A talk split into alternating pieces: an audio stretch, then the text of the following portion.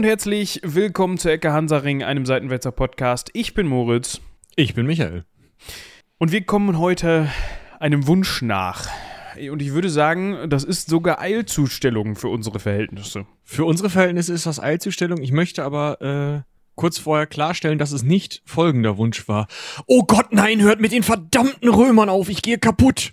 Der war's nicht. Nee, der war's nicht. Es hatte eher so mit aktuellen, anders, nee, anders lokalen Gegebenheiten zu tun. Ja, also Da ist jemand umgezogen. nicht äh, temporär, nicht für immer. Also Das weiß man noch nicht. Das Vielleicht ist bei Umzügen ja oft nicht so. Also es gibt einen Umzug, den machst du für immer. in eine Kiste, meinst du? Tiefer gelegt. Und selbst da, äh, es sollen ja schon Leute, ne? Ja. Das äh, Ich meine, allein Maria Theresia, die jetzt bei Ro äh, Robin im Keller. War die, ach, die war bei Robin im Keller, ne? Guck, ich hab's schon wieder vergessen. Die lag mal bei dir im Keller, dann mal bei mir in der Scheune, dann bei Robin. Eigentlich hatten wir die, schön zu, zum Hauptquartier bestellt, aber ist egal. Ich habe gerade so eine Idee. Es gibt ja so, ich muss hier mal eben meine Getränkedose an die Seite stellen. Es gibt ja so Kunstraube. Ich weiß gar nicht, gab es in Münster doch auch mal mit diesem Schwert irgendwie, wo kein Mensch weiß, ist das wieder aufgetaucht? Boah, ich weiß das nicht, das müsste ich nachgucken. Dieses Sendschwert meinst du? Genau, das ist ja mal geklaut worden und dann war es weg und kein Mensch wusste für ewig, wenn es wieder aufgetaucht ist, wo es war. Aber ich glaube, das ist immer noch abhanden gekommen. Also, es wäre cool, wenn eine Person, die so einen Kunstraub durchgeführt hat, und das ist ja kein Novum hier mit dem, ähm, mit dem Schwert, das gab es ja schon vorher und so, dass die Leute mal ein Gemälde mitgenommen haben und das ist für immer verschollen, weil das kannst du ja auch nicht verkaufen bei solchen Bekanntheitsgraden, also nur in sehr internen Kreisen und dann liegt das halt auch in irgendeinem Keller. So. Und das wäre Ja, cool. ich mein, hast die Mona Lisa im Keller, mach's damit. Ja, angucken, einmal im Jahr. Und ansonsten konservieren. Weil Ja. haben, darum geht es ja in dem Fall. Es wäre cool, wenn solche Personen einen Podcast machen würden. Wenn man einen Podcast machen würde, wo man jede Folge so eine Person einlädt, die natürlich dann, ne, ich sag jetzt mal, verfremdet beziehungsweise ohne Namen vorstellt und sagt, hier, das ist die Person, die das Sendschwert geklaut hat und jetzt im Keller liegen hat. Guten Tag. Was waren Ihre Beweggründe und wie geht's dem Schwert? Ja, weiß ich nicht. Bin mit dem Bus liegen geblieben, hab das Schwert als Hebel gebraucht, um meinen Wagen hochzubocken und das äh, ist dann kaputt gegangen. Da wollte ich es dann nicht wieder hinhängen, hab's eingepackt in den See geschmissen. Scheiße. Ja, genau. Also, falls jemand zuhört, der mal so einen Kunstraub begangen hat, rumlabern at seitenwälzer.de. Vielleicht so eine einmal, obwohl eine einmal E-Mail-Adresse ist blöd, weil dann kommt die Wir Antwort können ja nicht zurück. antworten. Aber macht dir vielleicht mal irgend so eine GMX oder Web.de Adresse, die möglichst anonym benannt ist, ja, und dann kommen Also wir mal ins Gespräch. Wir kommen ins Gespräch, aber es ist schon so, dass wir dann vorbeikommen und uns das erstmal angucken, was das ist. Es sei denn, Ne? ja, wenn die Person jetzt irgendwo in Sibirien ihr Gutshaus hat oder sowas, dann müsste sie Ja, uns trotzdem- einladen. Also, ich sag mal so, wenn ich jetzt Spaß in den Backen hätte, würde ich ja die E-Mail schreiben, ne? Ja, ich eigentlich auch. ne? D- Dann, Also, dann, wir kommen, wir kommen kontrollieren. ja. Ach so meinst du das? So im Sinne von, ja, ja, ich hab, ja, ich hab das im Keller, ne? Jetzt rede ich mal im Podcast mit euch, sondern wir brauchen dann schon Beweise, dass das so ist. Genau. Wir verpetzen dich nicht, aber Also, wenn du das Bernsteinzimmer hast, dann sagt man Archäologen äh, Ethos schon. Komm, ich schreib's in mein Testament. genau so ungefähr. So was. Äh, Oder du sagst dann halt, ja, wir haben ein Spendenkonto. da könnte man jetzt mal was hinüberweisen. Den einen oder anderen Bernstein dort eingehen lassen. ne? Genau. Und dann gucken wir mal, äh, dass wir davon jetzt nichts weiterlaufen lassen. Obwohl ich weiß gar nicht, wie da die Gesetzeslage ist. Wenn jetzt, also so viele Leute hören unseren Podcast jetzt nicht, dass das jetzt morgen im, keine Ahnung, auf CNN laufen würde, wenn, das, wenn wir das ausstrahlen. Aber selbst wenn das dann die Runde macht, bist du dann gesetzlich dazu verpflichtet, das diese Person preiszugeben oder die zu verpetzen? Da wir uns ab jetzt als journalistisches Medium sehen, haben wir ja ein Ab jetzt. Ich soll lachen. Das ist jetzt ernst. Hör mal, Ja, wir, haben ja, einen, äh, wir sind geschützt, also wir dürfen Quellenschutz betreiben. Ich bin ziemlich sicher, dass du das darfst. Ja, gut. Und sonst, ähm, Leute, ich glaube, beide Leute, die im Moment in Frage kommen, dafür zum Bundeskanzler gewählt zu werden, äh, haben ja auch offizielle Gedächtnis. Ja, stimmt. Das ist ja heute, ne, en vogue, dass man sowas macht. Ist ja auch schlimm. Boah, was ich alles vergesse. Ja, War das Bob oder Dieter mit dem äh, Köfferchen. Kacke. Du. Amnesie, plötzlich. Stehst du vor dem, isst ein Häppchen mit dem, unterhält sich gut. Komplett vergessen. Ah. Komfort. Du, man hat, der Tag hat nur 24 Stunden. Und selbst bei uns, was wir alles machen müssen den ganzen Tag, das Gehirn hat eine begrenzte Kapazität, dann fällt halt irgendwann mal wieder was raus hinten, wenn du vorne wieder was reinschiebst. Ne? Das ja, ist völlig normal. Ich glaube, das ist der Trick beim Bernsteinzimmer.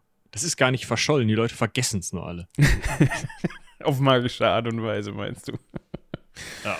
Ja, Gut. Bernstein soll ja sowieso irgendwie, wenn du ihn um den Hals hängst, ich weiß nicht, ihr müsst da mal auf so eine Kristallseite gehen und euch das durchlesen, was Bernstein kann. Vielleicht kann der irgendwie. Aber seid vorsichtig mit dem Bernstein. Ich habe jetzt kürzlich gehört, wenn man an der Nordsee auf Bernsteinsuche geht, dann kann man etwas finden, was genauso aussieht wie Bernsteine, nur da kann man ziemlich mit, ja, verunglücken. Es gibt wohl irgendwie so eine chemische Verbindung, die dann exakt so aussieht wie Bernstein, und wenn man sich die dann, wenn man dann denkt, oh, cool, jetzt habe ich sie, jetzt habe ich einen Bernstein gefunden, groß wie meine Faust, stecke ich mir mal in die Tasche. Und sobald die warm wird, fängt die an zu kokeln und zu brennen. Und die kriegst du nicht mehr aus. Und da hat es wohl schon Unfälle gegeben, dass die Leute dann gedacht haben, geil, nehme ich mit. Und dann auf einmal hat die Hose gebrannt. Ich weiß aber nicht mehr, wie das heißt. Ich habe schon deine Weißer Tasten Phosphor. Ja, wahrscheinlich. Aus Bomben aus dem Zweiten Weltkrieg. Ja, danke dafür. Ich dachte, das wäre auf natürliche Art zu, zustande gekommen, aber dann findet man wohl auch hier und da weißen Phosphor aus Weltkriegsbomben. Ja, also Phosphor entzündet sich ja an der Luft und. Im Wasser dann nicht, aber sobald man das mitnimmt, pff, läuft. Ist auch giftig, also super. So, äh, wir haben, glaube ich, noch nicht gesagt, was wir machen, oder? Alle jetzt zu Hause so, so, gucken so auf die Fensterbank, wo die Mitbringsel von der Nordsee drauf liegen, so skeptisch. So, ähm, ich glaube, wir müssen das mal. Äh entsorgen. Das geht spontan. Also wenn du, wenn du den aus dem Wasser ziehst und einmal drüber pustet, macht's Fump. Und dann kokelst dir halt die Hand weg. Also unangenehm. Ja, aber informiert euch da so mal selbst drüber. Das sind jetzt hier gefährliche, ist jetzt gefährliches Halbwissen. Wir machen immerhin keine Folge über weißen Phosphor aus Weltkriegsbomben. Aber. Können wir eigentlich mal irgendwie einen Chemiker, eine Chemikerin uns organisieren, der die das mal erklärt. Ja, so als, als Dreingabe irgendwie. Ja. Aber auch der Zweite Weltkrieg wie auch der Erste wird beim heutigen Thema vorkommen, liebe Zuhörer und Zuhörerinnen. Eigentlich krass, ne? So eine Überblicksfolge haben wir lange nicht mehr gemacht. Nee, wollte ich auch gerade sagen. Und zwar geht es heute um die Geschichte Finnlands. Dum, dum, dum. ich habe jetzt auf irgendwie sowas gewartet, aber gut. Sonst haben wir normalerweise immer mal so eine Insel auf dem Programm, wo wir dann sagen, komm, ja, die Finnland, kaum mal. Insel, bla, bli, blups. ist, ist, ja fast, ist ja fast eine Insel, ne? Also, ich, ich rufe schon mal Google Maps Quasi. auf.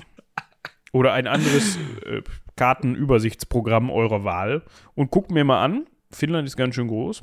Auf die genauen Gegebenheiten Finnlands gehen wir dann nochmal später ein, also wie das Ganze heute aussieht, weil wir wollen ja ganz vorne anfangen. Vielleicht nicht ganz vorne. Und es ist mir wie Schuppen von den Augen gefallen, das muss ich nochmal eben sagen. Das ist jetzt Nerd Talk und Spatenwissen wie wir hier und da schon mal durchblicken lassen haben, ich glaube, wir haben sogar schon mal eine Folge drüber gemacht, über die äh, Commonwealth-Saga von Peter F. Hamilton. Dort gibt es einen Planeten, der heißt Hanko. Und ich wusste nicht, also das ist ein finnischer Planet. Das ist ein Planet, der mit finnischen Auswanderern und Auswanderinnen, Auswanderin, ist das ein Wort? Auswandernden. Aus, finnischen Aus Ausgewanderten. Ausgewanderten bevölkert ist und dementsprechend sehr finnisch, kulturell finnisch geprägt ist. Wie gesagt, es handelt sich um eine fiktive Science-Fiction. Also die Finnen sind noch nicht ins Weltall. Genau. Will damit sagen. Genau. Kommt vielleicht noch. Und diese Welt heißt Hanko. Und es gibt oder zumindest, ich weiß gar nicht, ob die heutzutage noch auf finnischem Staatsgebiet liegt, wahrscheinlich eine Stadt namens Hanko in Finnland. Und ich habe die ganze Zeit bei der Vorbereitung, wenn ich diesen Namen gelesen habe, gedacht, boah, woher kennst du diesen Namen? Hast du mehrfach gehört und gelesen und dann fiel mir auf, klar, Hanko. die Welt, die von der Sonnennova unbewohnbar gemacht worden ist. Jetzt denken alle, oh, super. Spoiler. Ja, sorry. Ja, wenn, wenn ihr so lange hört, dann habt ihr das wieder vergessen. Gut, oder lest. Also ich, ich habe eins von den Büchern meinem Vater geschenkt. Er fand es jetzt nicht so geil, aber das liegt vielleicht auch daran, dass er äh, nicht so gerne Bücher liest, die dicker sind als seine Hand hoch. Ist das so? Also, das ist ein Riesenknüppel. Der erste dann, oder was? Äh, so. Ja. Finnland. Wie schon gesagt, wir kommen auf das Thema, weil wir, weil sich das gewünscht worden ist und weil diese Person sich gerade in Finnland aufhält und dementsprechend eine Folge über die finnische Geschichte haben wollte. Jetzt denken sich alle so, boah, kann ich mir jetzt auch per Mail hier was wünschen? Einfach, ich bin gerade in Niedersachsen oder in, keine Ahnung. Wenn jetzt hier. Wenn ihr, wenn ihr etwas noch Spannenderes als Niedersachsen findet. ich sage, wenn jetzt hier, keine Ahnung, was fällt mir denn ein? Wenn jetzt Monte äh, uns zuhört, hier, wer kennt ihn nicht, größter deutscher Streamer, und jetzt der wohnt ja, glaube ich, in Buxtehude, wenn mich nicht alles täuscht. Und wenn der jetzt sagt, boah, ich will jetzt aber die Geschichte Buxtehudes haben und jetzt schreibt an Rumlabern at Seitenwälzer, ey Jungs, macht mir mal eine Folge über. Ja gut, wenn der schreiben würde, würden wir das wahrscheinlich machen. Aber wir haben jetzt, da eine Liste. Wir haben da eine Liste und diese Person äh, hatte irgendwie, hat es geschafft, beziehungsweise hat das Recht, befindet sich im VIP-Status von uns, dass das so durchgerutscht ist und wir das jetzt mal, weil es passte, hier mit reingenommen haben. Ne? Also, ihr könnt uns gerne Themenvorschläge senden, das heißt jetzt aber nicht, dass dass ihr nächste Woche dann, wie in diesem Fall, eine Folge zur Geschichte von Buxtehude bekommt. Wobei ich das mal auf die Liste nehme. Meinst du, können wir, können wir den Herrn sogar noch einladen? Ich äh, weiß nicht, ob der auf sowas ist. Bock hat, aber ich, weiß ich, auch nicht. ich tue es einfach mal auf die Liste. Vielleicht sagen unsere Hörer und Hörerinnen aber auch so, wenn ihr den einladet, dann hören wir nicht mehr weiter.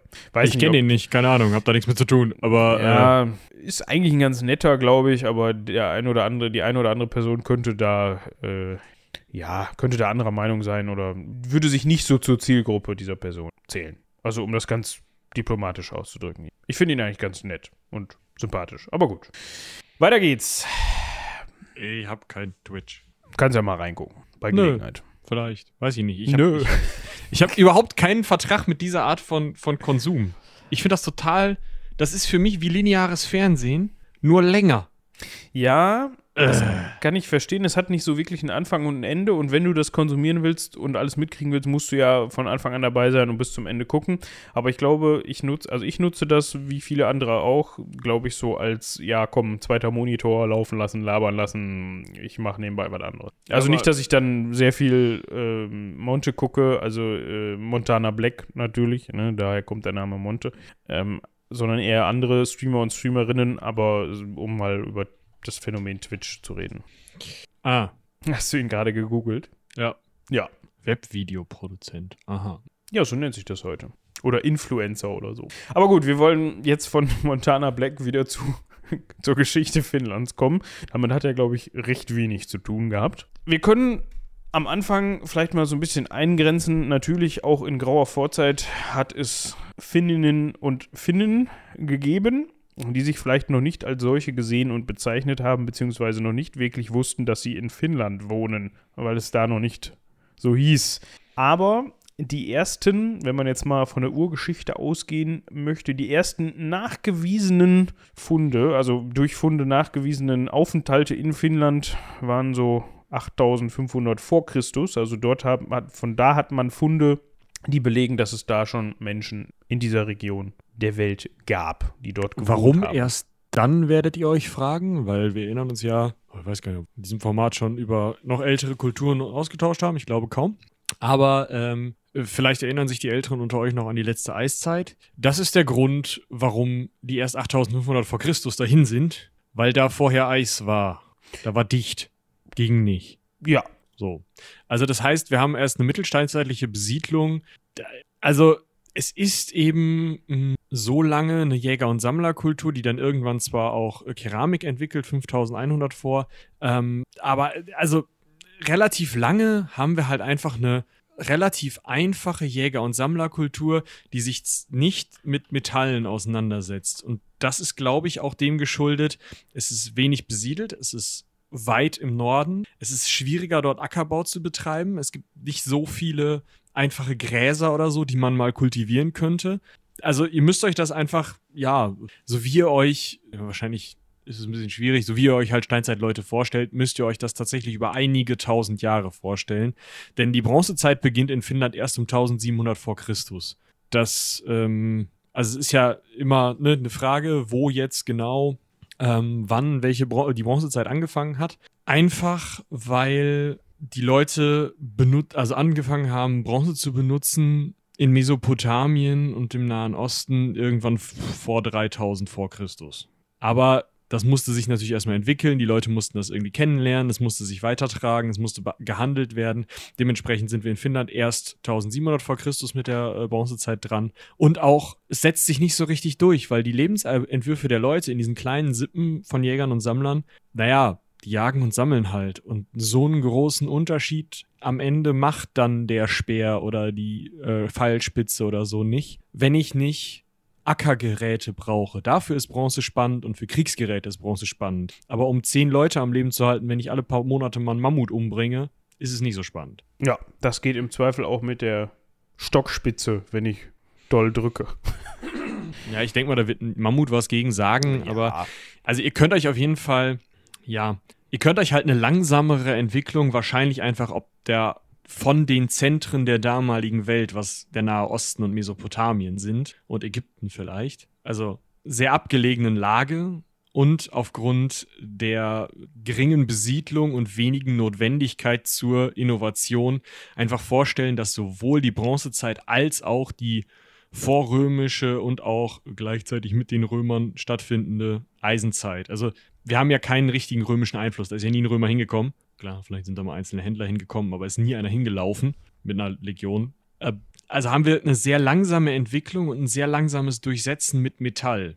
Das ist vielleicht ganz spannend als Gegenentwurf zu eben, wie gesagt, einem Mesopotamien oder auch äh, einem Griechenland, Italien, Spanien, Nordafrika, dieser gesamte Mittelmeerraum, der ja einfach eine ganz andere Entwicklung hin zum Metall in Europa hatte, ist hier halt einfach nicht.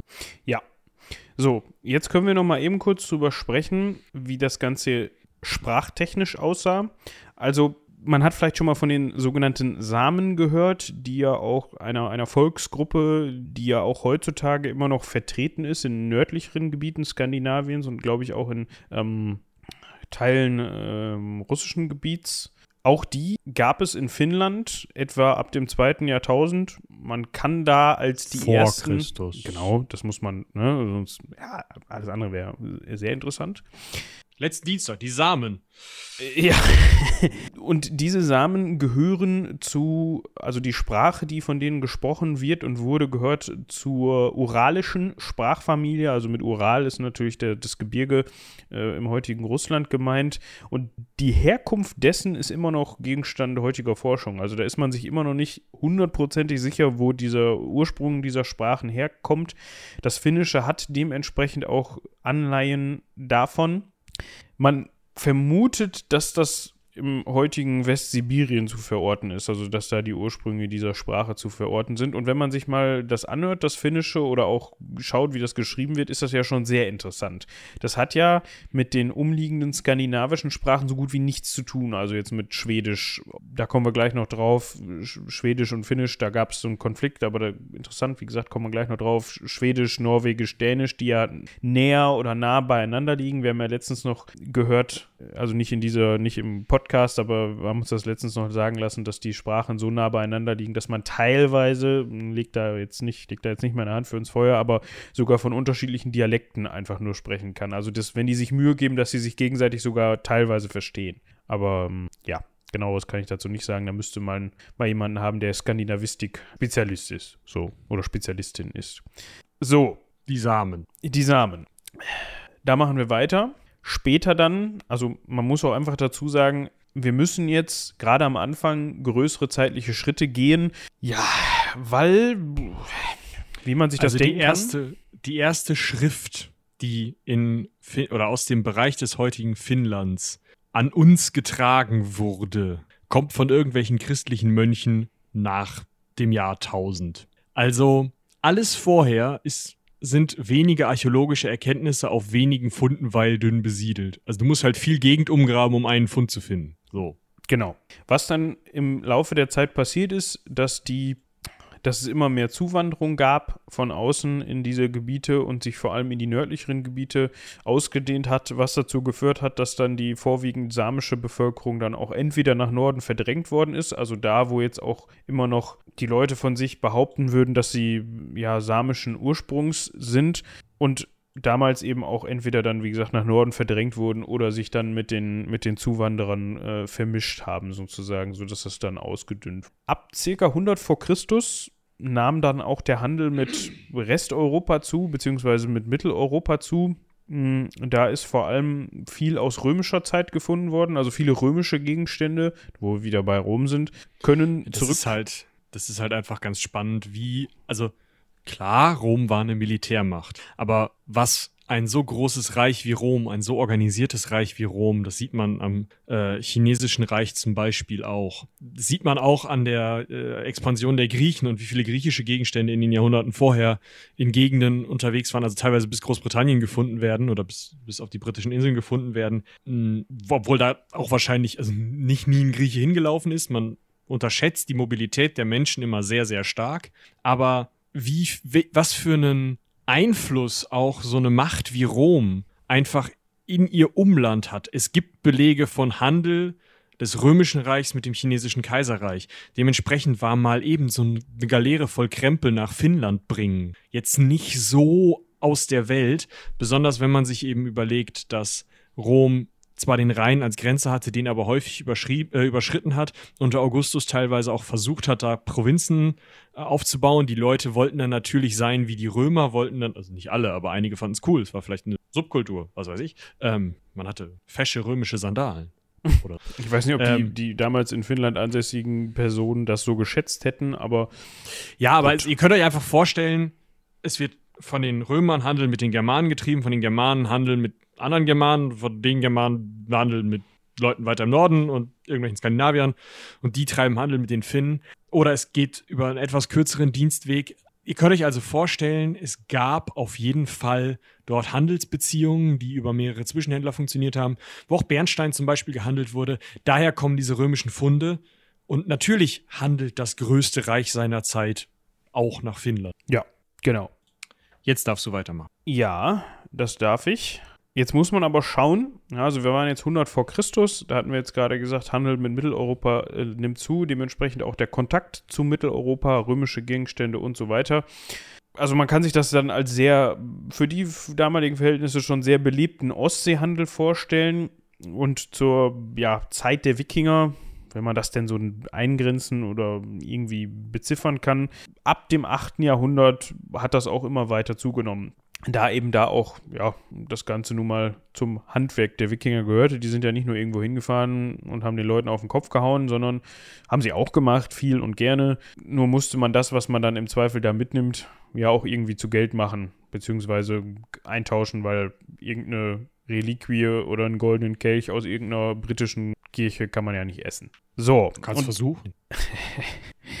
und jetzt kommt der Name Novgorod ins Spiel. Ich weiß gar nicht, ob wir darüber schon mal, wir hatten da schon mal drüber gesprochen. Hatten wir da eine extra Folge für? Ich glaube nicht. Aber irgendwie hatten, ich, ich glaube, das war in der Geschichte Russlands Folge. Mm, ja, ja, weil das ja als, als einer der Nabel der, des russischen Reiches gilt. Ja. Wahrscheinlich deshalb. Also der interessante Punkt ist halt einfach, Finnland liegt dazwischen. Zwischen den Wikingern und Novgorod. Genau. Dem, und Novgorod hat ja auch zum Teil wikingischen Einfluss bzw. Ursprung.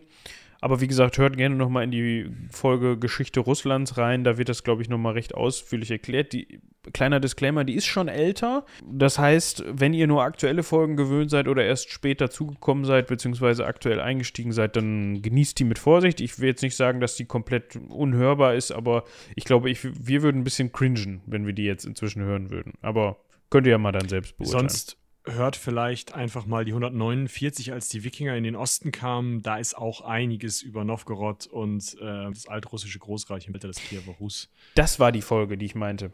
Da haben ja. wir so viel darüber gesprochen. Dementsprechend hört lieber die. 149 hast du gesagt, ne?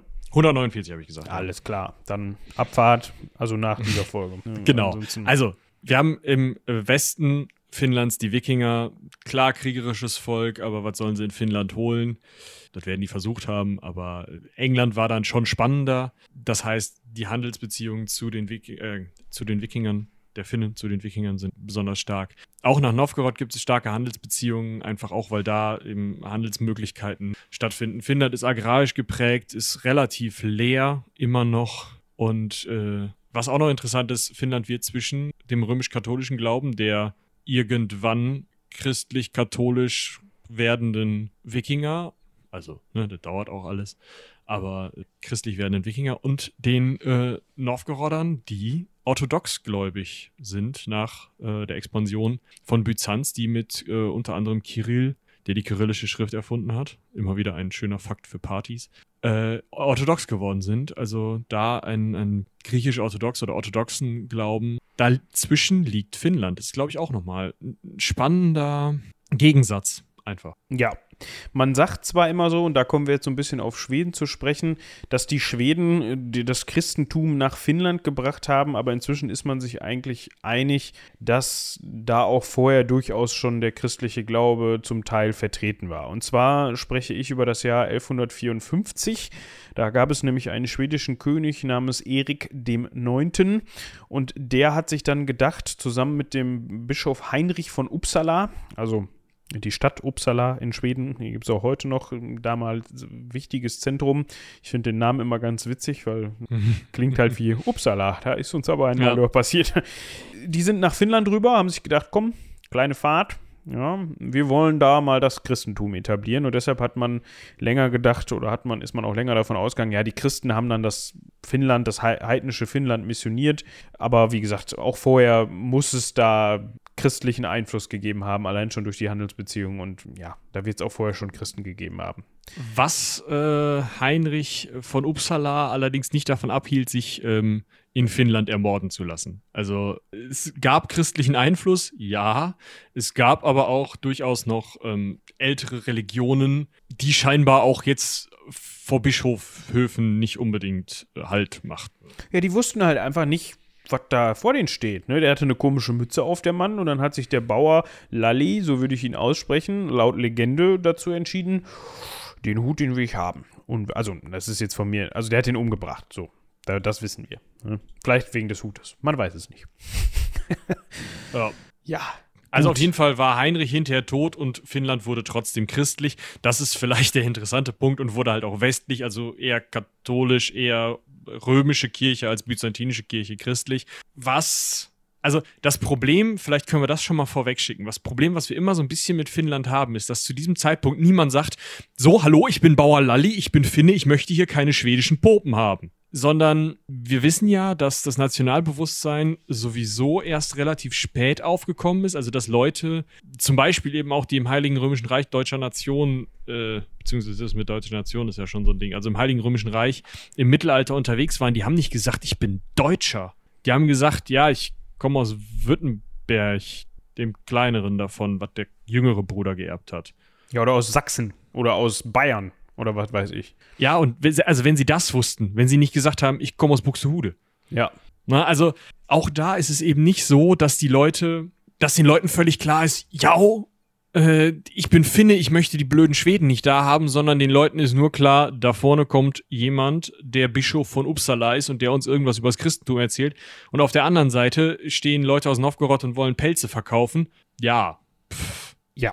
Also so. es gibt kein Finnland, das wollte ich sagen, zu dem I Zeitpunkt im Verlaufe der nächsten 50 bis 100 Jahre kommt es auf jeden Fall dazu, dass immer größere Teile Finnlands missioniert werden, christlich missioniert werden. Michi hatte eben schon angesprochen, das liegt jetzt so ein bisschen, nicht nur so ein bisschen, sondern es liegt zwischen Schweden oder schwedischem Einflussgebiet und Novgoroder Einflussgebiet und das führt im weiteren Verlauf immer wieder zu Spannungen. So kommt es zum Beispiel dazu, also auf der einen Seite haben wir den orthodoxen Glauben und auf der anderen Seite den, den römisch-katholischen christlichen Glauben. Also die Orthodoxen sind auch Christen, aber ihr wisst, was ich meine. Auf jeden Fall zum einen das und zum anderen, weil man ja weil beide Parteien ein Stück von dem Kuchen haben wollten, gab es da immer wieder kriegische, vor allem auch kriegerische Auseinandersetzungen. Also die haben sich dafür halt auch wirklich auf den Kopf gehauen gegenseitig. Schweden hat immer wieder Feldzüge durchgeführt, die dann von Novgorod hier und da wieder beantwortet wurden. Hm, zum Beispiel 1293 beziehungsweise ganz grob Ende 13. Jahrhundert hat Schweden, ähm, also der, das, der schwedische wahrscheinlich das schwedische Königshaus beziehungsweise Königreich, ja. das Königreich Schweden in Viborg, also die Viborg errichten lassen. Das heißt heute Viborg. Ja, genau. Und 1294 hat dann eben eine Armee auf, aus Novgorod versucht, zum Beispiel diese Viborg einnehmen zu lassen, beziehungsweise einzunehmen. Haben sie nicht geschafft. Aber das ist so der Beginn von, okay, wir wollen, wir neiden euch jetzt aber das. Daraufhin hat der schwedische Gegenstoß dann ja, die Novgoroder Festung Keksholm angegriffen, die dann aber im Frühjahr darauf von den Novgorodern direkt wieder zurückerobert wurde. Also das ist so, ne, so geht das dann da weiter. Eben, ihr könnt euch das als Blaupause vorstellen, ob der König jetzt Magnus oder die Königin Margarete heißt, ist erstmal relativ egal. Man prügelt sich, pff, ja, ab dem Jahr 1300 bis äh, lange. Also bis 1398, 1411 sind immer mal wieder Prügeleien. 1411 geht es dann nochmal richtig rund, weil vorher Schweden und Novgorod in die andere Richtung Krieg geführt hatten. Also die äh, Schweden hatten zu tun und die Novgoroder hatten den deutschen Orden vor der Nase. Aber als, also immer wenn es, wenn die Leute mal wieder Zeit hatten, haben ja. sie umgeregt und gesagt, guck mal, da ist Finnland.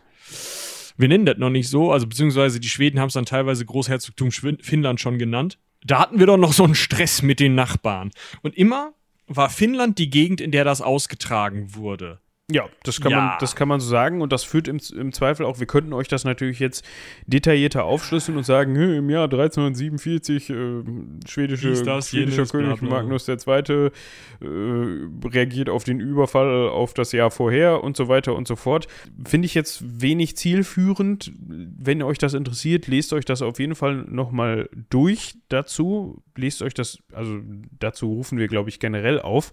Falls euch noch was interessiert aus unseren Folgen, empfehlen empfehlen wir immer, das nochmal nachzulesen, beziehungsweise falls euch irgendwie eine Info komisch vorkommt oder so, prüft das gerne nach. Ne? Da profitieren wir auch von. Schreibt uns gerne eine Mail, wenn ihr da irgendwie noch Infos habt, die wir übersehen haben oder sowas. Genau.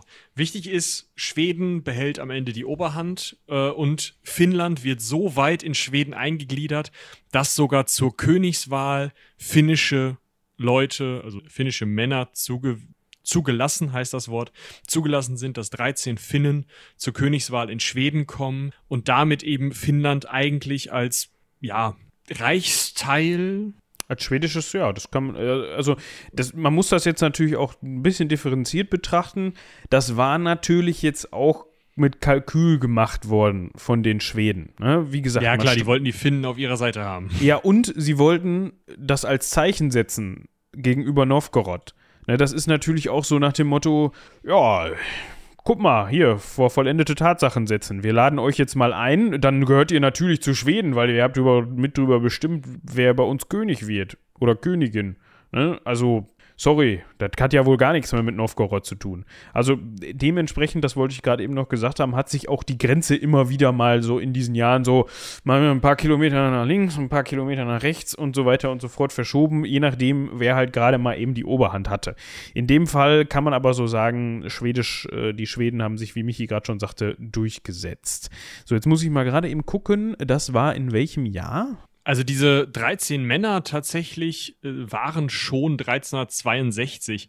Aber eigentlich passiert, also ich will nicht sagen, da passiert nichts. Aber doch.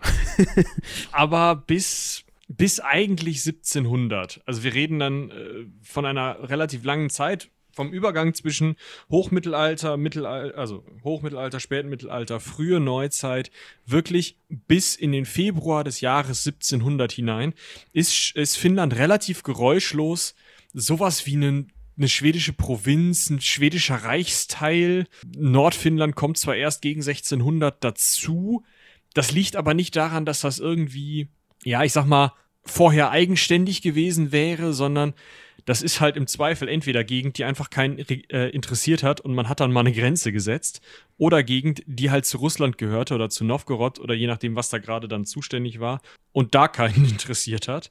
Also es ist gerade Nordfinnland darf man auch, glaube ich, nicht überschätzen in der Wichtigkeit dessen, wie Politiker das auch schon im Mittelalter sehen.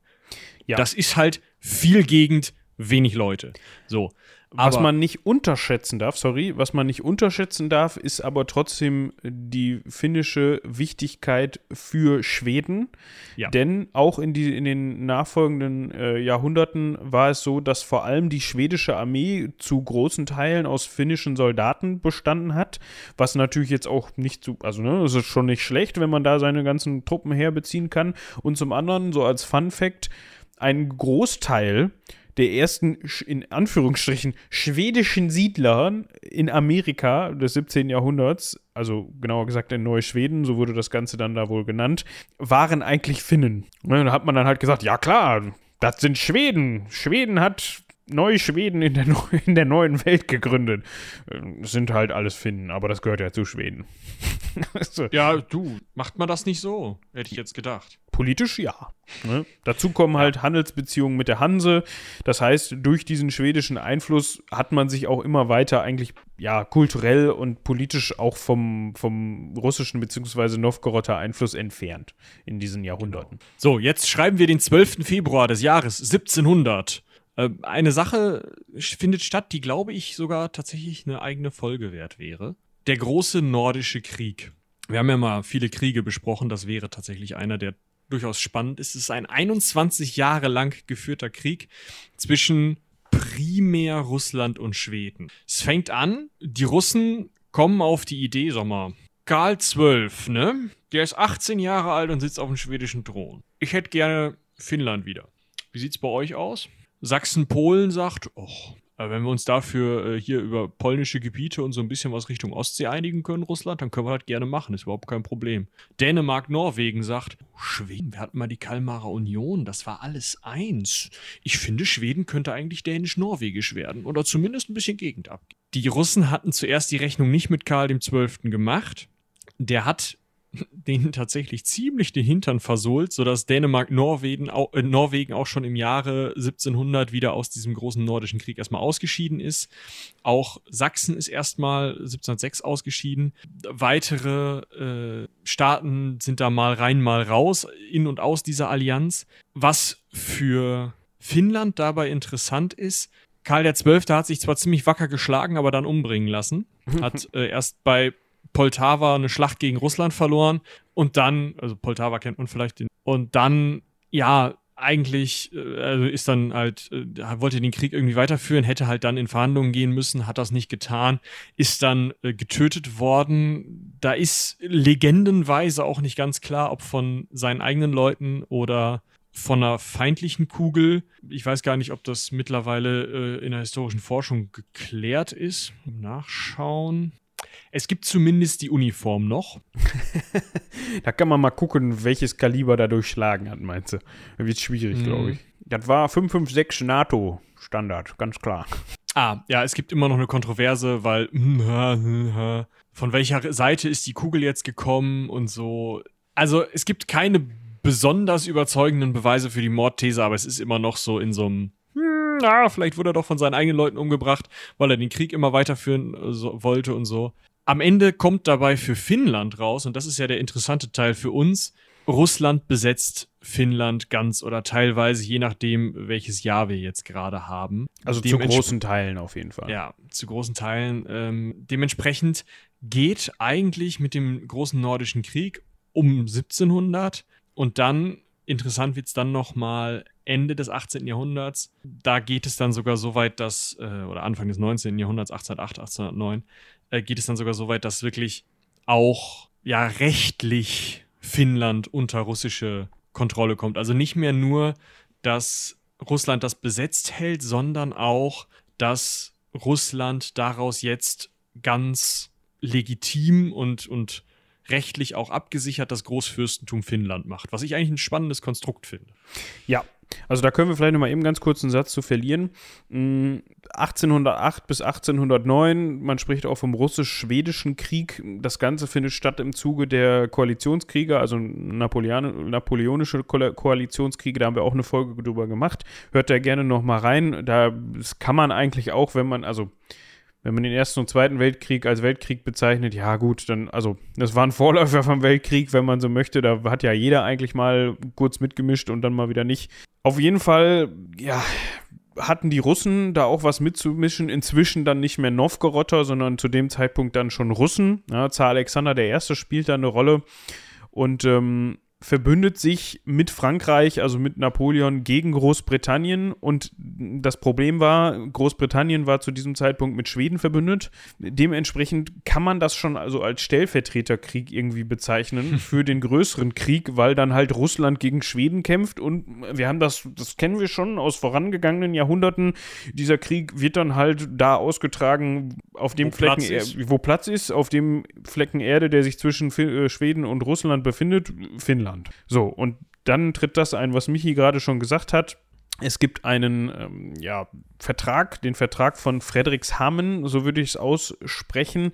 Ja. Und der ja, gesteht Russland eben zu, dass Schweden große Teile des heutigen Finnlands bzw. große finnische Gebiete an Russland abtreten muss. Dazu gehört das heutige ja, südliche Finnland, also Kernfinnland, aber auch, und da kommen wir später nochmal drauf zu sprechen, die Orland-Inseln, so würde ich es aussprechen. Stimmt, die sind halbwegs spannend nochmal. Orland ist eine Finnland vorgelagerte Insel, die liegt so zwischen, also mitten in der Ostsee, also in diesem, vor diesem botnischen Meerbusen äh, in der Ostsee, äh, zwischen Finnland und Schweden. Genau. Und noch eben weitere Teile, Lappland und sowas. Ja, also Gedöns. Das also führt dann eben Nicht, dass ich die Einwohner Lapplands als Gedöns weiß, machen bei 20 Grad minus ihre Fenster runter, aber nein, ähm, also ja, ja. für die Geschichte Finnlands ist das tatsächlich nicht so wichtig und man muss sich auch immer überlegen, da sitzt Alexander der Erste. Das ist der Zar von Russland. Klar, dem ist es wichtig, Finnland zu bekommen, aber boah, ob da jetzt so eine Insel dabei ist oder so ein bisschen Gegend irgendwo im Norden, nee, komm. Ja, also es geht Juckt nicht. Es, es ging da wahrscheinlich auch viel um Prestige? Also, dass die Schweden halt dieses Gebiet oder überhaupt Gebiete an Russland abtreten mussten oder an Zar Alexander war ja schon mal wahrscheinlich so eine Sache genau. für ihn. Und dann kommt Und, es eben, wie Michi sagte, zu diesem Großfürstentum Finnland. Was auch wieder so eine ganz interessante, auch prestigeträchtige Frage ist, weil an der Stelle sagt Alexander nicht, Aha, vielen Dank für diese neue Provinz. Wir nennen sie Provinz Russland 324b. Boris, du bist da jetzt Gouverneur. Boris stellt den Wischmob in die Ecke und geht nach Finnland und ist da jetzt Gouverneur. Nein, tatsächlich geht Zar Alexander hin und macht aus Finnland ein teilautonomes Großfürstentum unter seiner Regentschaft. Also er regiert ab jetzt in Personalunion Russland, das russische Reich und alles, was da vorher dran hing.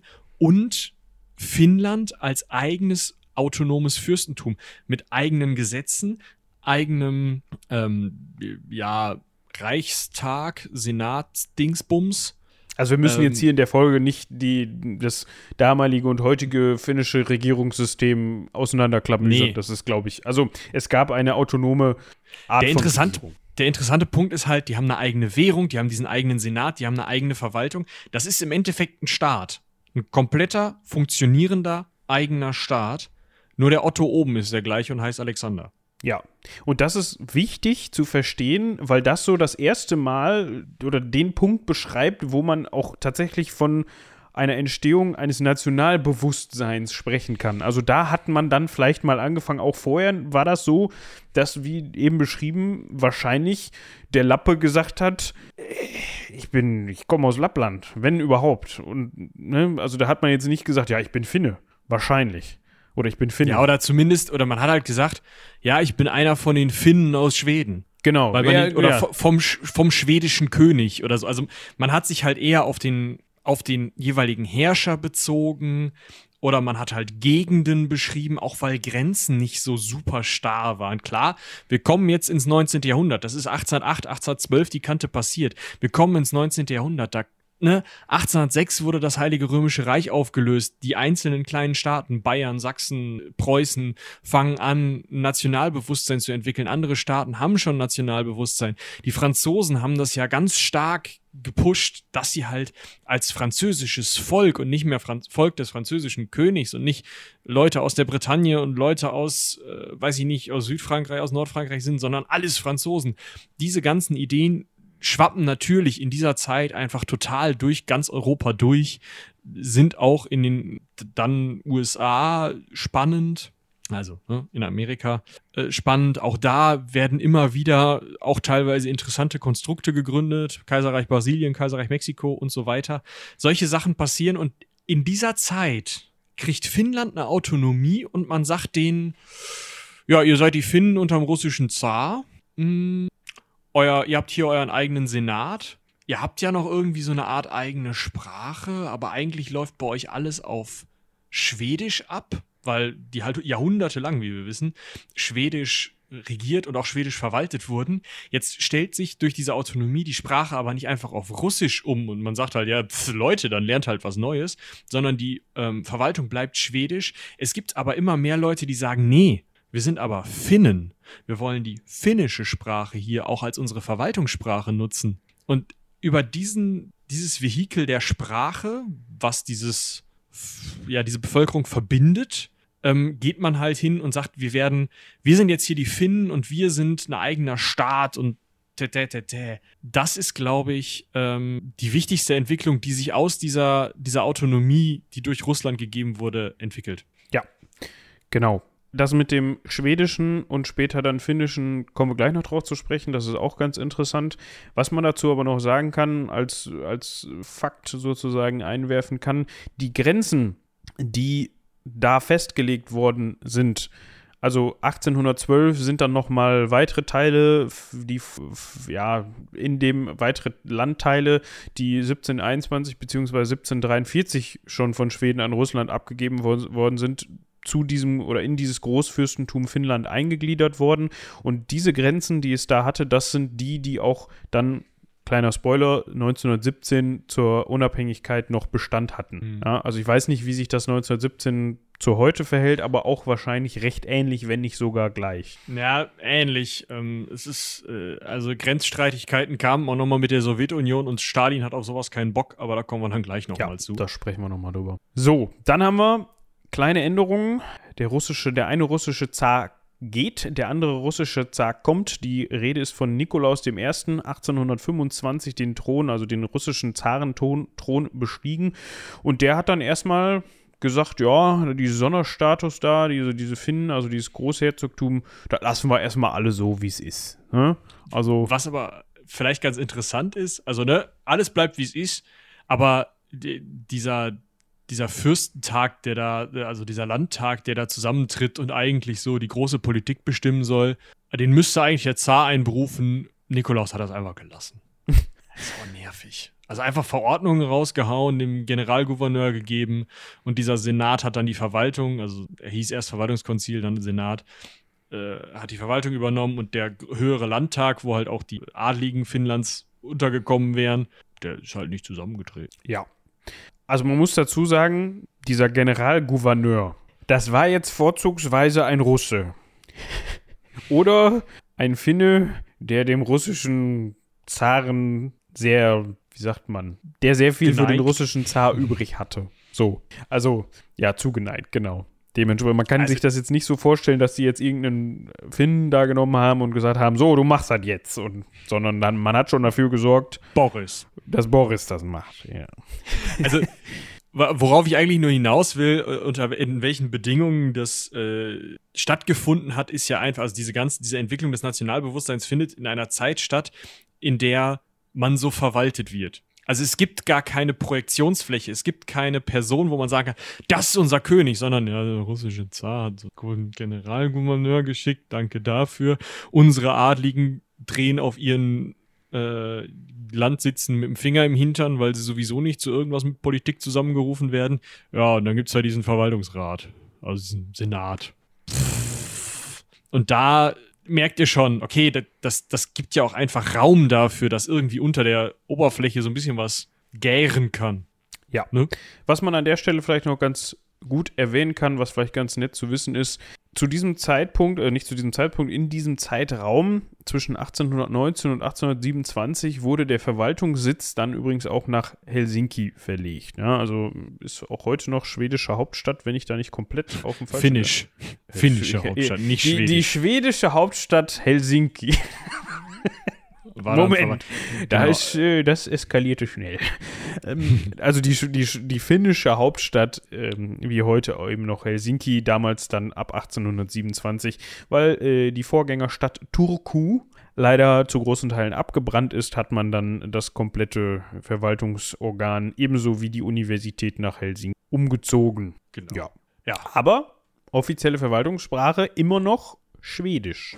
Bis über die Jahrhundertwende 1899, 1900 hinweg war Schwedisch immer noch die am häufigsten gesprochene und die Verwaltungssprache. 1863 hat Alexander II., also nicht mehr Nikolaus, sondern Alexander, wieder Alexander, ist der zweite, hat zwar verkündet, dass Finnisch, weil halt so unter der Oberfläche und teilweise dann eben auch wirklich in diesem, diesem Senat, wo die, und auch in der Öffentlichkeit, wo die äh, beiden Parteien eher Finnisch sprechen wollten und die eher Schwedisch sprechen wollten, aufeinander trafen. Um das so ein bisschen zu beruhigen, hat Alexander der Zweite halt gesagt, komm, Finnisch ist zweite Verwaltungssprache, ihr kriegt jetzt alle, was ihr wollt. Ja, Ruhe im Puff. Genau. Also es ist schon so, dass auch im 19. Jahrhundert immer mehr das Finnische von, an Bedeutung gewinnt, unter anderem halt auch in Literatur und Dichtungen und so weiter. Da wurde auch schon viel in Finnisch gemacht, was natürlich auch dazu beigetragen hat, wenn dann wirklich bedeutende Persönlichkeiten ihre Werke in Finnisch verfassen, dass diese Sprache immer präsenter wird und dass die Leute sich oft fragen, Moment mal, wir sind aber das Großherzogtum Finnland.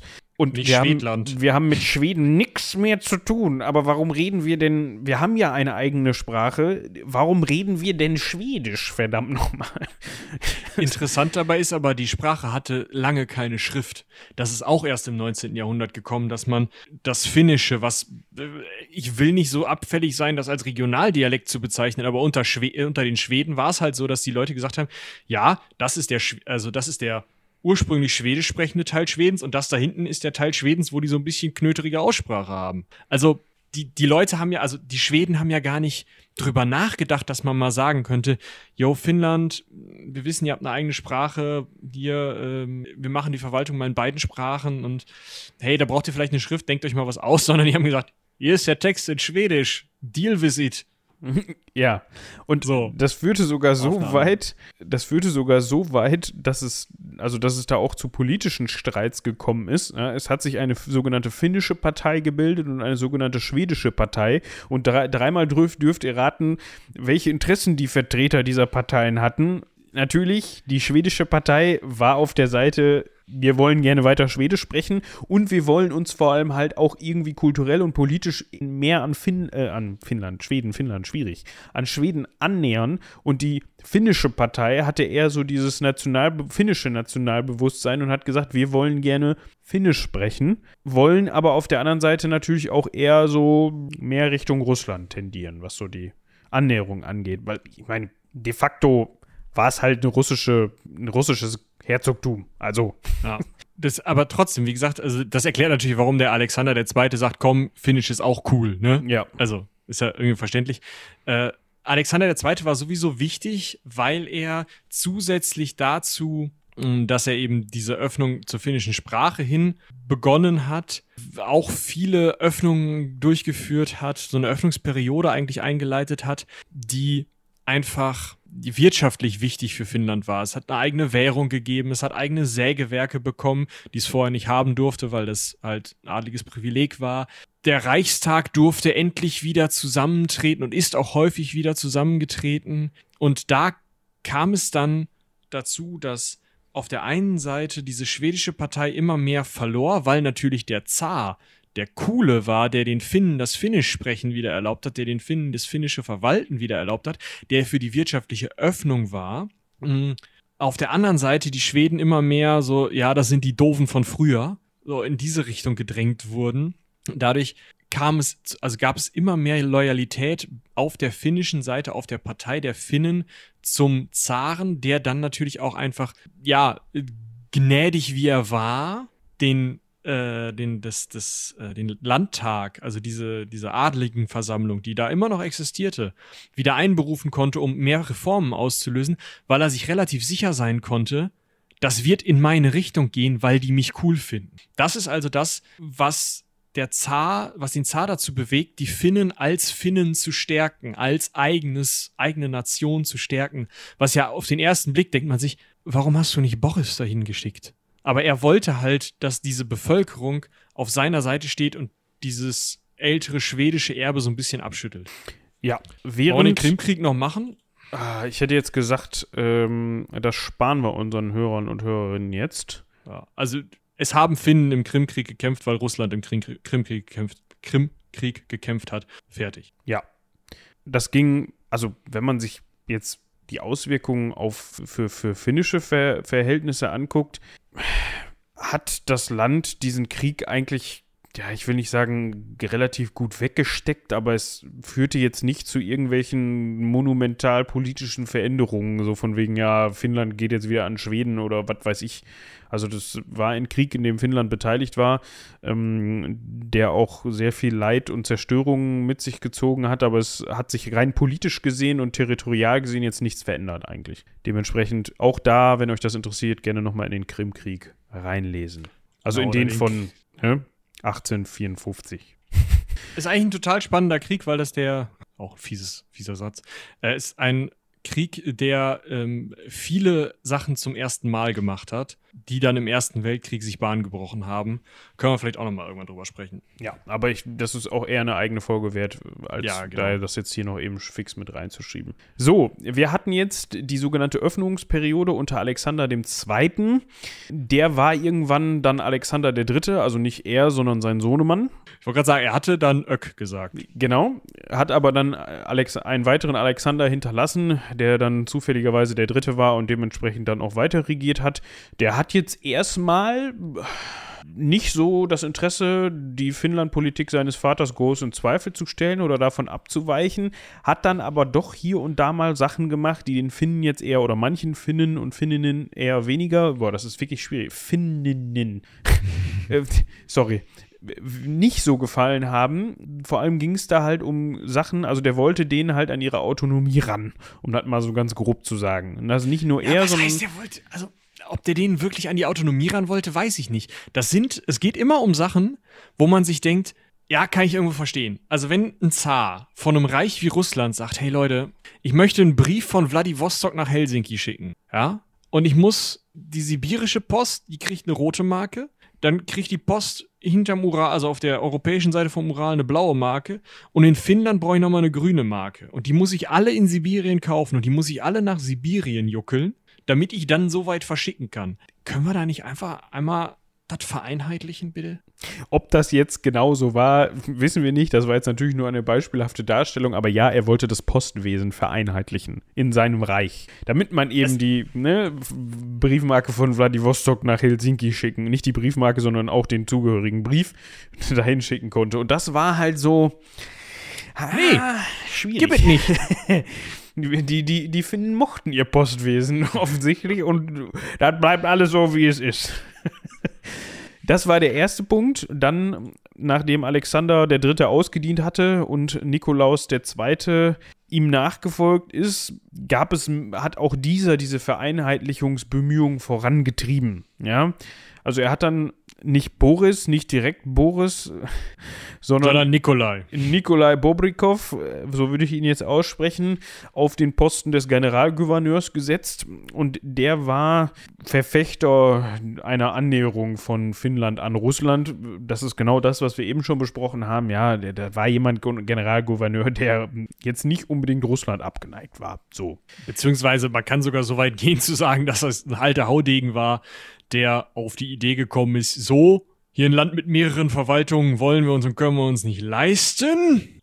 Außerdem braucht die russische Armee eine Wehrpflicht, also, äh, also mehr Soldaten. Wir haben eine Wehrpflicht, die ist jetzt in Finnland auch.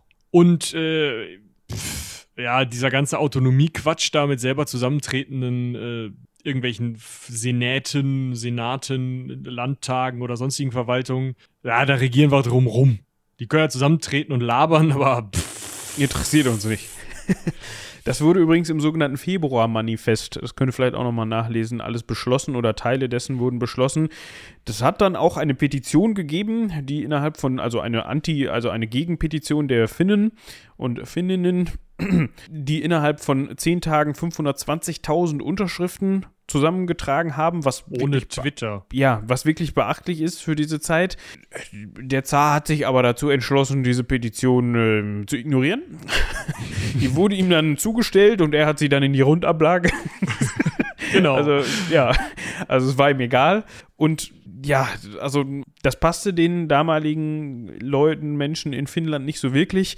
So hat man dann zum Beispiel einfach sich dazu entschieden, diese Wehrpflicht, die eingeführt worden ist, auch ebenfalls so zu ignorieren, wie der Zar die, diese Petition Eben. ignoriert hat.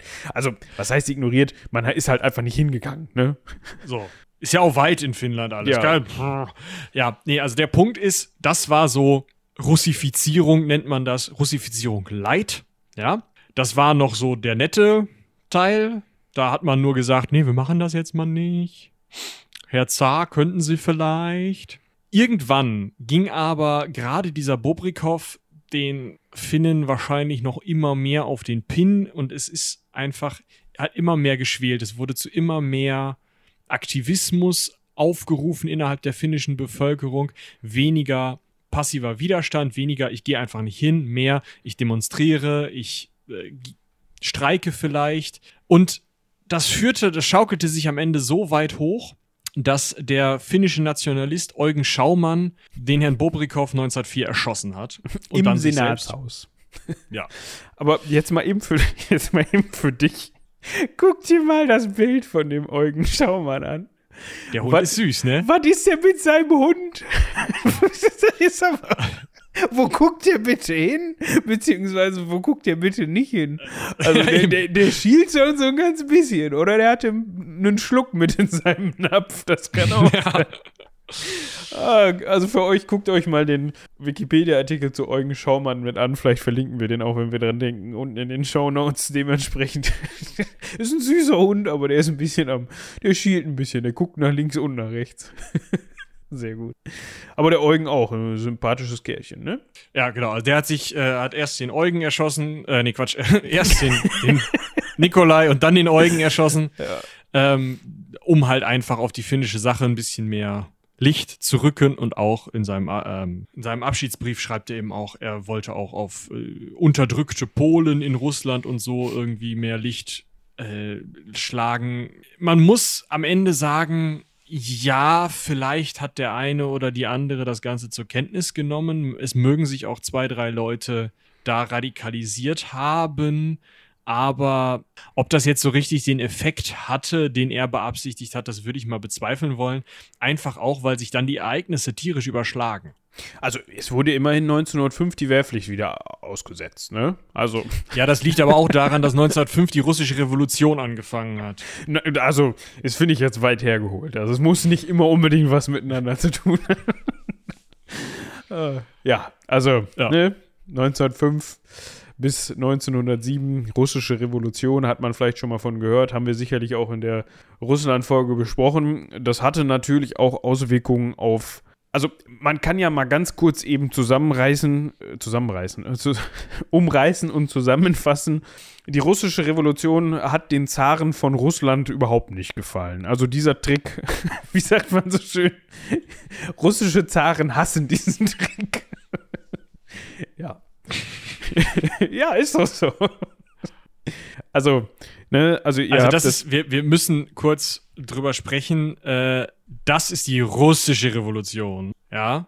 Die hat den Zaren überhaupt nicht gefallen. Die Zaren haben da ziemlich auf den Sack bekommen, sind aber noch nicht abgesetzt worden. Aber Finnland hat dadurch die Möglichkeit bekommen, selber über seine eigene Verfassung zu bestimmen oder mitzubestimmen und dadurch eben ein Parlament wählen zu lassen und so weiter. Auf diese Parlamentswahl, gerade auf dieses Wahlrecht kommen wir gleich noch. Ähm, das ist aber noch nicht die Februarrevolution, ja. bei der dann, ähm, also die hassen die Zaren dann so richtig. Ja, aber auch die hatten, haben, mochten sie nicht. Daraufhin, nicht daraufhin, die Partei gab es schon vorher, 1899 gründete sich in Finnland die Sozialdemokratische Partei Finnlands, die dann aber auch also unter anderem sich das allgemeine Wahlrecht auf die Fahnen geschrieben hat.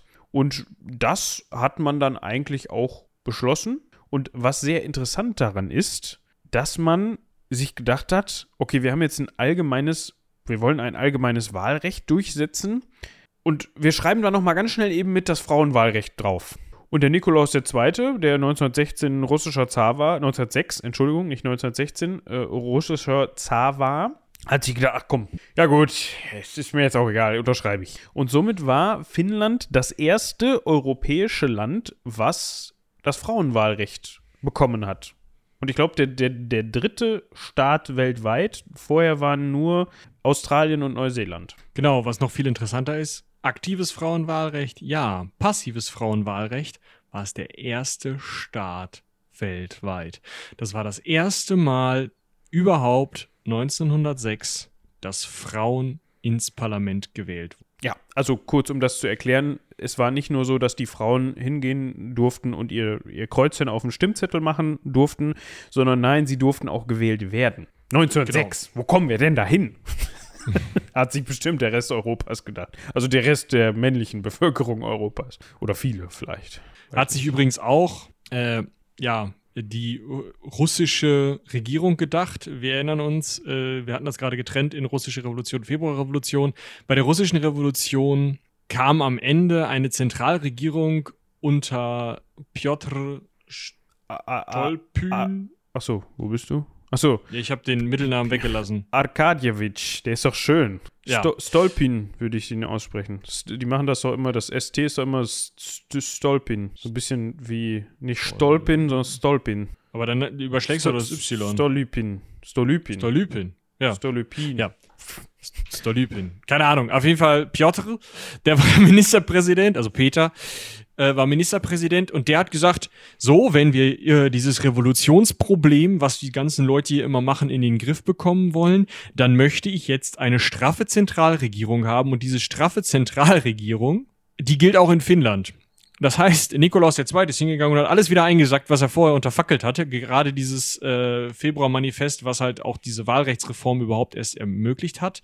Äh, und hat gesagt, nee, 1906 mag ja schön und gut sein, was ich da alles erlaubt habe, aber 1910, es kommen bitte so fünf Finnen in die Duma, ins russische Parlament und äh, pff, den ganzen anderen Rotz, den können wir mal lassen. Und während dieser Zeit, also ab 1908 eigentlich, wo dieses Ganze zurückgerollt wurde, bis 1914 zum Ausbruch des Ersten Weltkrieges, wird das finnische Parlament immer wieder aufgelöst, was heißt, nein, ihr habt die Falschen gewählt. Schickt drei Leute in die Duma und das ist egal. Und dann wählen die sich immer wieder und dann, nein. Dann wählen sie wieder, nein. So, und ähm, im Endeffekt hat man also da wirklich eine, ein Gegeneinandergehen von russischer Politik, die immer mehr zentralisieren will, und äh, finnischer Politik, die halt ihre Autonomie bewahren will. Und das geht so weit, dass Aktivisten sich immer mehr radikalisieren und teilweise sogar zur Ausbildung ins Deutsche Reich kommen, dann während des Krieges.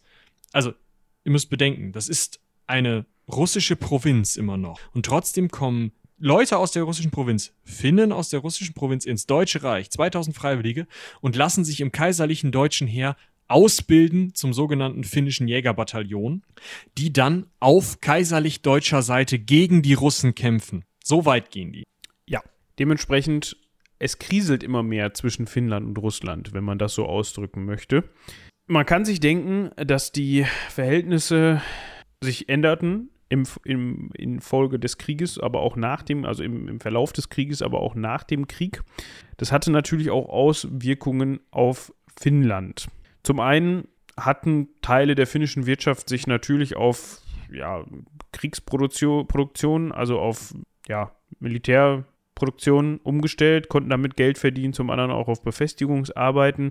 Andersrum gab es dann aber vor allem Ende 1916 das Problem, dass, ja, also Finnland ist natürlich eine, ein, ein Großherzogtum nach wie vor.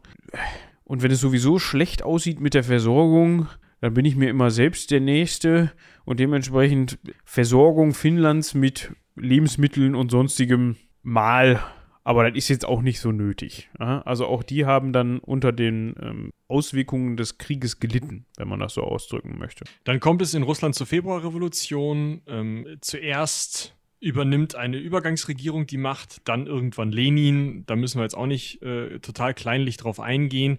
Interessant ist aber, dass Lenin den Finnen Unabhängigkeit versprochen hat und eigene Entscheidungsfreiheit, während die eher konservativen, teilweise monarchistischen Leute, die in, in den anderen Regierungen zuvor noch saßen, ähm, die ja eigentlich immer noch Finnland dabei behalten wollten. Finnland erklärt sich aber einfach unabhängig. Die Russen können erstmal nichts machen. Lenin akzeptiert das auch. Aber es ist halt, also Lenin ist, warte mal, wann ist der Chef geworden? Gucken wir gerade. So. äh, also der ist zu dem Zeitpunkt schon irgendwie Staatschef, Mitstaatschef in Russland, aber es gibt in Russland immer noch bis in die 20er Jahre hinein einen Bürgerkrieg. Dementsprechend hat, ist man halt nur von einem Teil von Russland irgendwie akzeptiert als unabhängig, was ein bisschen schwierig ist, was natürlich auch dann nicht total abgesegnet ist und ganz sicher. Außerdem ist ja das, was in Russland passiert, auch für Finnland interessant. Also wir haben in Russland den Kampf zwischen den roten Kommunisten, Bolschewiki und den Weißen, die ja eine republikanische Ordnung oder vielleicht sogar eine monarchische Ordnung planen in Russland. Das sind zwei Seiten. Und in Finnland baut sich halt das Gleiche auf. Da wollen auch Sozialisten im Januar 1918, also nicht ganz einen Monat nach der Unabhängigkeitserklärung, den ähm, ja, Finnland übernehmen, was nicht passiert, weil anders als in Russland, wo die Deutschen, also wo das Deutsche Reich Lenin unterstützt hat, Lenin hingebracht hat, um dieses Land zu destabilisieren. In Finnland die Deutschen auf der Seite der Bürgerlichen, der Republikaner, der Weißen und nicht der Roten Armee stehen. Das heißt, es gibt ja eine Unabhängigkeit und eine republikanische Unabhängigkeit. Es verläuft einfach anders als in Russland. Ja, also man muss sagen, vorher war halt diese sozial neu gegründete oder relativ neu gegründete Sozialdemokratische Partei, wir erinnern uns, 1899 gegründet, die Partei, die an der Macht war und die auch immer die absolute Mehrheit äh, bei den Wahlen erreichen konnte. Und das war dann eben bei Neuwahlen, jetzt muss ich mal gerade schauen, 1800, äh, 1918 nicht mehr der Fall. Da hat sich nämlich eben die jungfinnische Partei, die eher dieser weißen Seite zuzuordnen ist, durchgesetzt und ähm, haben damit eben ihre absolute Mehrheit verloren. So, das hatte aber zur Folge unter anderem eben das und eben die Einflüsse der Finnland-Revolution, die Michi eben geschildert hat, dass die öffentliche Ordnung in Finnland für kurze Zeit wirklich fast komplett zum Erliegen gekommen ist. Also die Armeeeinheiten, es befanden sich russische Armeeeinheiten im Land, die haben dann, so wie sie das aus Russland kannten, Arbeiter- und Soldatenräte gebildet, die dann eben, ja, die Kontrolle über die Armee, also über die russische und auch finnische Armee ausgeü äh, ausgeübt haben. Die Polizei hat im Grunde ihren Job verloren, also ja, da hat, es gab keine Polizisten mehr, die dann da großartig für Ordnung gesorgt haben oder überhaupt für Ordnung sorgen konnten. Und daraufhin hat sich so eine ja, so ein, so ein, so ein Zwei-Fronten-Ding gebildet zwischen einmal diesen Arbeitern und Soldatenräten, also der roten Front und der weißen Front. Das hat sich dann teilweise auch aufgeteilt. So. Ich frage mich halt gerade, ob wir diesen Bürgerkrieg noch weiter ausdifferenzieren müssen. Am Ende gewinnen halt die Weißen. Es gibt eine neue Verfassung. Schwierigkeiten hat, können wir vielleicht erstmal sagen, oder? Ja, um das vielleicht nochmal so ganz kurz noch eben zu Ende zu bringen also man kann sich das halt wirklich so vorstellen, dass in Finnland selbst diese zwei Parteien gekämpft haben. Das war ein richtiger Bürgerkrieg und diese zwei Parteien haben sich auch eher regional sind die sich aus dem Weg gegangen, beziehungsweise hatten ihre Gebiete besetzt. Während die Rote Partei eher im Süden unterwegs waren, sind Angehörige der Weißen Partei oder Sympathisanten der Weißen Partei auch in den Norden des Landes geflüchtet. Was dem Ganzen dann entgegengekommen ist, wir hatten eben schon mal von diesem Jägerbataillon gesprochen, was dann ja im Deutschen Kaiserreich ausgebildet worden ist. Die waren natürlich dann eher auf der weißen Seite zu finden und sind dementsprechend, als sie dann zurückgekehrt sind in, nach Finnland, auch für die in den Krieg gezogen und, gezogen und haben nicht unwesentlich dazu beigetragen, vor allem weil sie eben schon Kriegserfahrung, Fronterfahrung hatten, dass die ähm, Weiße Partei sich da durchsetzen konnte. Jetzt zu der nicht mehr so, zu, de, zu der Verfassung, von der du gerade gesprochen hast. Ja, äh, wir haben in Finnland also eine gewinnende Partei, die tatsächlich sich als bürgerliche Partei äh, bezeichnet und erstmal einen Übergang findet äh, und sagt, wir brauchen erstmal eine normale Verfassung. Wir kennen das ja, Verfassungen bei uns waren eigentlich immer mit einem König. Da setzen wir jetzt erstmal einen Reichsverweser ein, bis wir irgendwie einen König gefunden haben. Und dann haben wir hier so, machen wir so einen Regierungschef und ein Parlament und äh, na, dann läuft das schon. Das heißt, die haben wirklich geplant, sich eine konstitutionelle Monarchie da zu bauen und sich einen König gesucht. Dieser König sollte werden, weil man ja mit den ähm, Deutschen so gut zu Rande gekommen ist und weil in Deutschland äh, das Reich noch nicht zusammengebrochen war, also, sondern also der Erste Weltkrieg auch für Deutschland noch nicht verloren war, der Erste Weltkrieg noch nicht beendet war und die Finnen eben ja Bock auf einen König hatten, sollte der König werden Friedrich Karl von Hessen, ein Landgraf äh, eines Gebietes, nämlich äh, des Nominell war er Landgraf von Hessen-Kassel-Rumpenheim. Schön. Eine Gegend, die leider äh, am Ende des Deutschen Krieges 1866 von Preußen annektiert worden war, sodass er nur noch den Titel führte. Er war aber mit einer preußischen Prinzessin verheiratet und damit verschwägert mit dem deutschen Kaiserhaus, was dem deutschen Kaiser natürlich sehr gelegen kam, sodass die Finnen halt gesagt haben, hey, das ist ein super Typ, der hat kein eigenes Land mehr irgendwo anders, der ist von hohem Adel und hat höchsten Adel geheiratet den nehmen wir doch als König. Und dann sind die wirklich hingegangen und haben gesagt, ja, hier, äh, Friedrich Karl, möchtest du nicht bei uns König werden? Und er so, ja, mache ich. Möchte ich, möchte ich machen. Wundert mich jetzt, dass er dazu gesagt hat. Und äh, war auch kein Problem, dass der mal in so eine lustige Affäre verwickelt gewesen war, wo irgendwer Briefe geschrieben hat, was für Orgien am deutschen Kaiserhof gemacht wurden, äh, also veranstaltet wurden, wo er dann wohl auch sein Würstchen mal reingehalten hat. Muss ein ganz schmucken Typ gewesen sein. Schaut, schaut euch mal die sogenannte Kotze-Affäre an. Ist Gold. Ist wirklich also, Comedy-Gold. Äh, äh, es hat nichts mit, also es hat nichts mit der Körperflüssigkeit Kotze zu tun, sondern der Mann, der dafür ja, der verdächtigt wurde, diese Schmähbriefe geschrieben zu haben, der hieß einfach von Kotze. Das ist, also der Name ist halt schon eigentlich mega. Und dann auch noch für jemanden, der dann irgendwie so äh, hinterlistig solche Briefe verbreitet hat. das ist, ja, ja, top. Gold. Auf jeden Fall, äh, ja, sollte der König werden.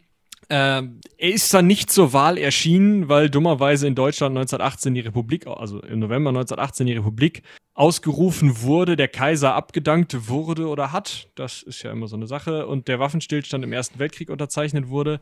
Und Deutschland damit ja verloren hatte. Die Kriegsparteien, die Kriegssieger, also Frankreich, England, die USA, sich aber so ein ganz kleines bisschen schwierig darüber geäußert haben, dass ähm, Karl Friedrich, Friedrich Karl, jetzt Karl der erste König von Finnland und Karelien, Herzog von Orland, Großherzog von Lappland, Herr von Kal Kalevala und des Nordens werden sollte, weil der Deutscher war. Das geht ja nicht. Nee, geht auch nicht. Ja, gut ist er da nicht geworden. Die haben sich eine ganz normale republikanische Verfassung gegeben, die tatsächlich auch noch relativ lange Bestand hatte. Äh, einfach, weil Finnland nicht mehr besetzt wurde, also nicht mehr richtig besetzt. Es gab dann im Rahmen des Zweiten Weltkrieges nochmal den sogenannten Winterkrieg mit dem Stalinist der stalinistischen Sowjetunion, in der durchaus auch äh, es darum ging, Finnland zu besetzen. Also die Sowjets wollten Finnland besetzen, weil sie erst hatten sie gesagt,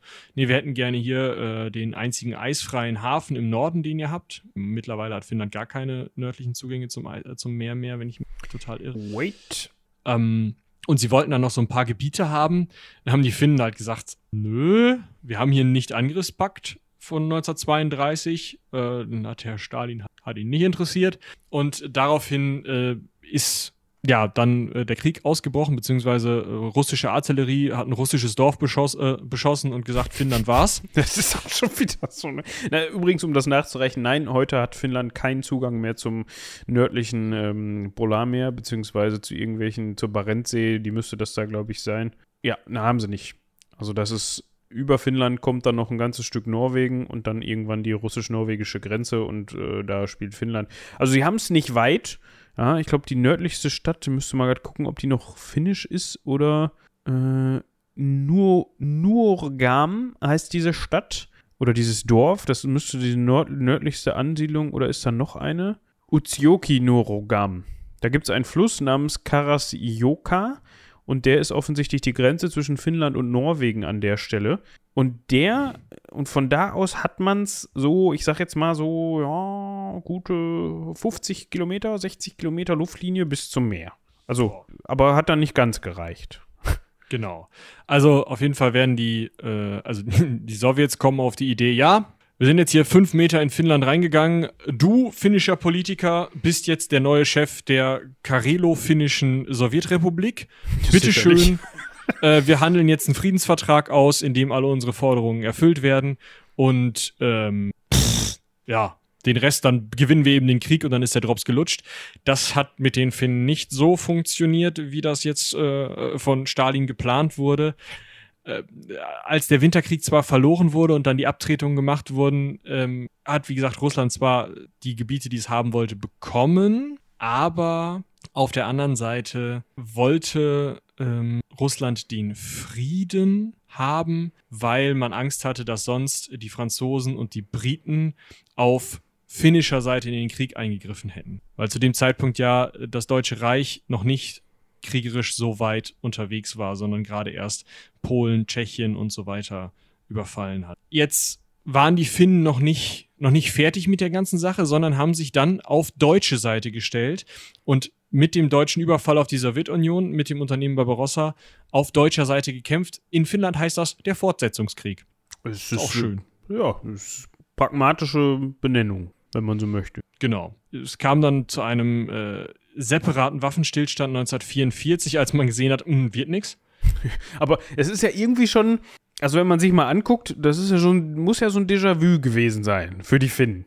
Ja, man hatte schon im Ersten Weltkrieg gedacht, oh, hier kommen wir holen uns so einen Deutschen dran als König. Ja, das ist, die Deutschen Läuft. machen kompetenten Eindruck, äh, fahren wir besser mit als mit den Russen. Und dann so kurz vor der Wahl, ach, scheiße. Doof gelaufen, die Deutschen haben verloren. Dann Zweiter Karlchen, Weltkrieg. bleib mal zu Hause. Genau. Zweiter Weltkrieg. Ah, die Russen sind doof. Komm, wir schlagen uns auf deutsche Seite. Das funktioniert schon. Diesmal haben die den richtigen am Ruder, das kriegen die schon hin. Ah, ja. Äh, doch. Sag mal, so. äh, Sowjetunion, wollt ihr nicht so einen äh, separaten Waffenstillstand? Die Sowjets, ja, klar, easy, kein Ding, machen wir. Dann haben wir euch nicht mehr am Sack super. Aber ihr müsstet die Truppen äh, der Wehrmacht, die noch bei euch in, in, Lappland rumhängen, die müsstet ihr da bitte mal einmal rauswerfen. Ja, was sie dann auch gemacht haben. Ja, tatsächlich äh, ist das der eigenständige Lapplandkrieg, wo dann auf einmal äh, die Finnen eben gegen die Deutschen vorgegangen sind. Ja, und im Endeffekt kriegt Finnland erst jetzt seine, seine territoriale äh, Struktur von heute, denn erst im Frieden von Paris 1947 der, ja, also das eine der Nachfolgekonferenzen des äh, Zweiten Weltkriegs war, in denen dann solche Sachen eben geregelt wurden. Erst da wurde klar, okay, die Finnen müssen ihren Zugang zum Nordmeer abgeben, wie es die Russen vorher gefordert hatten. Die Russen müssen gewisse Teile ähm, äh, oder bekommen gewisse Teile Finnlands, die sie halt haben wollten. Und die Finnen müssen einen Stützpunkt, einen Flottenstützpunkt an der Ostsee an die Russen verpachten, was 1955 zwar wieder zurückgegeben wurde, aber im Endeffekt ist es jetzt so, dass nach dem Zweiten Weltkrieg Finnland zwar Gebietsverluste hat, aber ansonsten in seiner Struktur erhalten bleibt, was eigentlich als einziger Staat nach dem Zweiten Weltkrieg der, so Nachbarstaat der Sowjetunion war, Finnland gelungen ist. Alle anderen Staaten, die sich mit Deutschland verbunden hatten und Nachbarstaaten der Sowjetunion waren, sind dann weggesnackt worden. Die sind eingebuchtet worden und waren dann auch in der Sowjetunion. Oder zumindest halt eben kommunistische Satellitenstaaten. Ja. Dementsprechend waren die Finnen und Finninnen eigentlich fein raus, würde ich sagen. Also das war, war noch Schadensbegrenzung. Das war noch Schadensbegrenzung, aber es ist schon scheiße, wenn du eine so lange Grenze gemeinsam mit der Sowjetunion hast, dich aber eigentlich nach Westen orientierst, weil das ist die Zeit des Kalten Krieges für Finnland. Du hast die ganze Zeit dieses, hey ja, wir würden ganz gerne so Freihandel mit der Europäischen Union machen. Und hey, irgendwie wäre voll cool, wenn wir irgendwie so Freizügigkeit und den Urlaub fahren hätten. Und äh, wir sind auch so demokratisch und haben so keine Fünfjahrespläne, sondern eine kapitalistische Wirtschaftsordnung. Und auf der anderen Seite der Grenze stand halt immer Boris mit seinem äh, mit das seinem ist. Dein, das ist auch dein Lieblingsname für, für die Russen zu dem Zeitpunkt. Ja, jetzt gerade schon. ja. Und guckte immer so ein bisschen doof rüber. Aber hat das akzeptiert. Also es ist nicht nochmal zu kriegerischen Handlungen gekommen oder so. Mhm. Wozu es gekommen ist, es war halt wirklich ein ständiger Drahtseilakt. Wozu es gekommen ist, als sich der Warschauer Pakt gründete, konnten die Finnen nicht. War, die hatten dringendes Sudoku. Also, also man hatte, also man hatte 1955, im Mai 1955 hat man sich dann halt, haben die Ostblockstaaten sich zusammengeschlossen, in, also haben sich in Warschau zusammengesetzt, deshalb heißt das Ding auch Warschauer Pakt und die Finnen waren eingeladen. Die finnische Führung hat sich aber dann spontan gedacht, wir, wir haben hier so einen Brief liegen, der ist von der NATO adressiert. Ähm, äh, wir können nicht. Na, Grippewelle im Ministerium, da kann keiner kommen, wir wollen euch nicht anstecken. Schade. also es ist nicht super. so, dass Finnland dann in die NATO gekommen wäre, aber man wollte sich halt nicht auf eine Seite des Militärbündnisses stellen, einfach weil man dann wahrscheinlich einmal einen Satz heiße Ohren bekommt. Ja. Was man noch erwähnen kann, ist vielleicht ganz äh, nice to know, ja, ein bisschen Knowledge droppen. 1952 hat man als Mitgliedsstaat des Nordischen Rates, also der Nordische Rat ist ein Zusammenschluss aus, ich muss es mal eben gerade, äh, also der nordischen Länder, ich weiß jetzt nicht hundertprozentig, äh, wahrscheinlich Norwegen, Schweden, Dänemark und Finnland. Ich weiß nicht, wer da noch so mit dazu zählt. Das kannst du vielleicht mal eben, ich höre dich schon klicken, eben äh, eruieren. Island ist auch drin. Ah, okay. Und Orland, die Färöerinseln und Grönland sind assoziierte Mitglieder. Ah, okay. Weil Orland ja, das ist vielleicht auch nochmal ganz spannend, diese kleine Insel Orland vor Finnland ist nur eine autonome Region Finnlands, kein richtiger Teil Finnlands. Das ähm, hatte man den Russen und den Schweden und den Orländern allen eigentlich irgendwie versprechen müssen. Also man wollte, die sprachen halt zu großen Teilen Finnisch. Man wollte sie gerne in Finnland dabei haben, aber alle Mächte drumherum haben gesagt, ja, so richtig dabei geht nicht. Ja, genau. Dementsprechend, da wurde die sogenannte Freizügigkeit entschieden. Das heißt jetzt nicht, dass, äh, dass man da in allen nordischen Ländern immer ne, nichts mehr anziehen musste, sondern. Viel zu kalt. ich wollte gerade sagen, vielleicht sind die deshalb auch so abgehärtet, ne? weil die die Freizügigkeit eingeführt haben und gesagt haben: Ach komm, minus drei Grad, da kann ich oben ohne raus. Nee, da ging es darum, dass man untereinander, unter den Ländern, ähm, die Grenzen, ja, wenn man so möchte, geöffnet hat.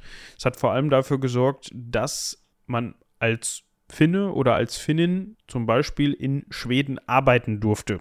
Und das hat auch dazu geführt, weil die Gehälter, also die Jobs besser bezahlt waren in Schweden zu der damaligen Zeit, dass viele finnische Menschen sich gedacht haben, Mensch, wir gehen mal in Schweden arbeiten. Ne? Ja, das kann man vielleicht auch noch mal kurz erwähnen. Genau, das, also die haben schon eine Tradition davon, sich mit anderen Staaten wirtschaftlich zusammenzutun. Und nachdem die Sowjetunion dann in den 1990 oder Anfang der 1990er zerfallen ist, hat Finnland zwar zuerst wegen großer wirtschaftlicher Kontakte, klar, eine lange gemeinsame Grenze, große Probleme bekommen wirtschaftlich, ist dann aber relativ schnell 1994 in die EU eingetreten und äh, dementsprechend äh, nee, 1. Januar 1995, Abstimmung war 94, ist äh, Finnland in die EU eingetreten, zusammen mit Österreich, Schweden, äh, Österreich und Schweden. das Herzogtum Österreich, Schweden. Wer kennt es nicht? äh, das stelle ich mir praktisch äh, schwierig vor. Ja, da könnten ein paar Länder dazwischen was dagegen. Ja. Egal. Auf jeden Fall ist Finnland in die EU eingetreten, hat auch den Euro. Also mittlerweile läuft es bei denen. Ja, was mir gar nicht mehr klar war, die 14 Gründungsstaaten, also Finnland zählt zu den 14 Gründungsmitgliedern des Euros, dass die und Deutschland so ja unter anderem wohl auch ab dem 1. Januar 1990 den Euro als Buchungswährung hatten. 1999. Hab, 1909, ja, die haben schon 1990 den Euro als Buchungswährung. Mhm. Nein, 1999 natürlich. Da kann ich mich überhaupt nicht mehr dran erinnern, dass das so war. Das ich muss auch sagen, dass ich 1999 einfach noch nicht im Buchungswährungsalter war. Nicht. Also ich war da fünf. Ja, eben. Da habe ich du glaubst doch nicht ernsthaft, dass ich ein Konto hatte und irgendwelche Kontoauszüge gezogen habe und gesagt, habe, meine gute alte D-Mark ist weg, alles doppelt so teuer. Mann. Nein, aber ich finde das interessant, dass man das macht. Also, dass man sagt, okay, äh, wir führen jetzt zwei, also wann kam der Euro in Deutschland? 2001? Ja, Ende 2001, Anfang 2002. Ah, okay, also auch zum 1. Januar wahrscheinlich dann irgendwie so. Irgendwie ähm, das ist, finde ich, interessant, dass man drei Jahre vorher schon gesagt hat, okay, als Buchungswährung benutzen wir jetzt aber schon den Euro, hier schön als Bargeld, pff, schieben wir hier die Mark noch über den Dresen. dass das Ja. funktioniert, dass man nicht gesagt hat, so komm, Euro und fertig. Naja. Was man noch erwähnen kann, ich sage das heute relativ häufig, aber das ist nun mal so in so einer Übersichtsfolge, wenn man dann mal hier von hier und da so ein paar Infos noch mit dazugeben kann. Am 1. März 2000 stand in Finnland zum ersten Mal eine Staatspräsidentin als Staatsoberhaupt an der Spitze des Landes und zwar die gute Tarja Halonen. Ich hoffe, ich spreche ihren Namen richtig aus. Und die wurde dann gleich, also muss man dazu sagen, die Legislaturperioden in Finnland sind wohl für die Staatsoberhäupter immer auf sechs Jahre angelegt. Die wurde dann gleich auch 2006 wiedergewählt. Genau, so. Und dann haben wir. Jüngstes Staatsoberhaupt haben die aktuell auch, finde ich auch noch ganz spannend. Äh, jüngst, äh, nicht jüngstes Staatsoberhaupt, sondern jüngste Regierungschefin, das ist äh, Sanna Marin, die aktuell Regierungschefin ist. Die ist die jüngste Regierungschefin weltweit und sie ist vom 1985 geboren, das heißt, die ist jetzt 36 Jahre alt. Ja, genau. Ist in der Sozialdemokratischen Partei Finnlands. Also ist die Parteivorsitzende der Sozialdemokratischen Partei, die SDP. Kann man sich gut merken. Interessant ist, Sebastian Kurz ist ein Jahr jünger, ist halt, wenn ich es richtig verstanden habe, der jüngste Regierungschef. Achso, sie ist die jüngste Regierungschefin und er ist der jüngste Regierungschef. Weil ich nämlich dachte, äh, 36, der Kurz ist jünger. Weil ich den Kurz immer so doof fand, weil den Job, also, weißt du, so kurze Zeit, so viel erreicht, finde ich scheiße. Das kann ich mit rechten Dingen tun. Das ist wie früher im, im hier Cursus Honorum, ne? Das hat schon seinen Sinn, dass man nicht vor ein paar 40 Senator werden konnte, äh, Genau. Konsul werden Mann. konnte. Ja. Ja. Ja, wir haben euch also jetzt die Geschichte Finnlands einmal lang zusammengefasst. Wir haben einige Punkte übersprungen. Wie gesagt, Krimkrieg müssen wir mal schauen, könnte noch mal was sein. Großer nordischer Krieg könnte noch mal was sein. Mhm. Schreibt uns gerne, wie ihr diese Überblicksfolge fandet. Ich muss sagen, es ist für mich schwieriger, mich daran entlang zu hangeln, als wenn wir eine einzelne Person haben. Ja. Ja. Dem stimme ich zu. Aber trotzdem, also ich fand es spannend.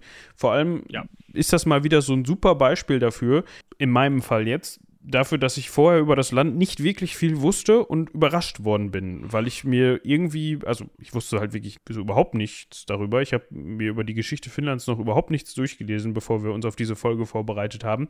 Und ähm, ich hatte mir das irgendwie anders vorgestellt, muss ich sagen. Also von dieser sehr langen On-Off-Beziehung mit erst Novgorod und dann Russland wusste ich zum Beispiel nichts. Irgendwie, Mhm. also man hatte im Hinterkopf, okay, das kann man nicht so wirklich skandinavisch zuordnen. Also es hat eigentlich mit den skandinavischen Ländern nicht besonders viel zu tun. Mit Schweden dann ja doch so ein bisschen, vor allem weil die lange Schwedisch gesprochen haben. Doch, fand ich, fand ich interessant. Und dass die immer so eine, waren immer oft der Zankapfel, nennt man das so. Aber auf der Ja. anderen Seite dann irgendwie doch vor allem dann aus den beiden Weltkriegen noch ganz gut rausmanövriert so. Also muss man ja auch wirklich sagen, die haben halt wahrscheinlich 44 dann einfach gesagt, komm, jetzt können wir noch, lass mal jetzt, und das war ja auch der Grund, warum, also hat sicherlich dazu beigetragen, dass die Sowjetunion nicht gesagt hat, komm, hab früher auch mal uns gehört, Zack, bumm, nehmen wir noch. ja, sondern weil die sich früh Ja. genug dazu entschieden haben, nee, komm, wir schmeißen die ganzen Nazis hier jetzt mal raus, beziehungsweise die Wehrmachtstruppen, die da noch rumgegammelt haben. Ja. Ja, wir hoffen natürlich, euch hat das genauso gefallen wie uns. Diesmal müssen wir uns nur bei uns selbst für die Recherche bedanken. Das ist ganz auf unserem eigenen Mist gewachsen, also jetzt nicht ne, die Wir haben uns Infos. die ganze Geschichte Finnlands von vorne bis hinten ausgedacht. Genau. Das müssten wir mal eigentlich mal machen. So gucken, ob es jemandem auffällt und das am Ende einmal aufklären dann. Keine Ahnung, die Geschichte von, was weiß ich was, Buxtehude. Buxtehude. Großherzogtum Buxtehude.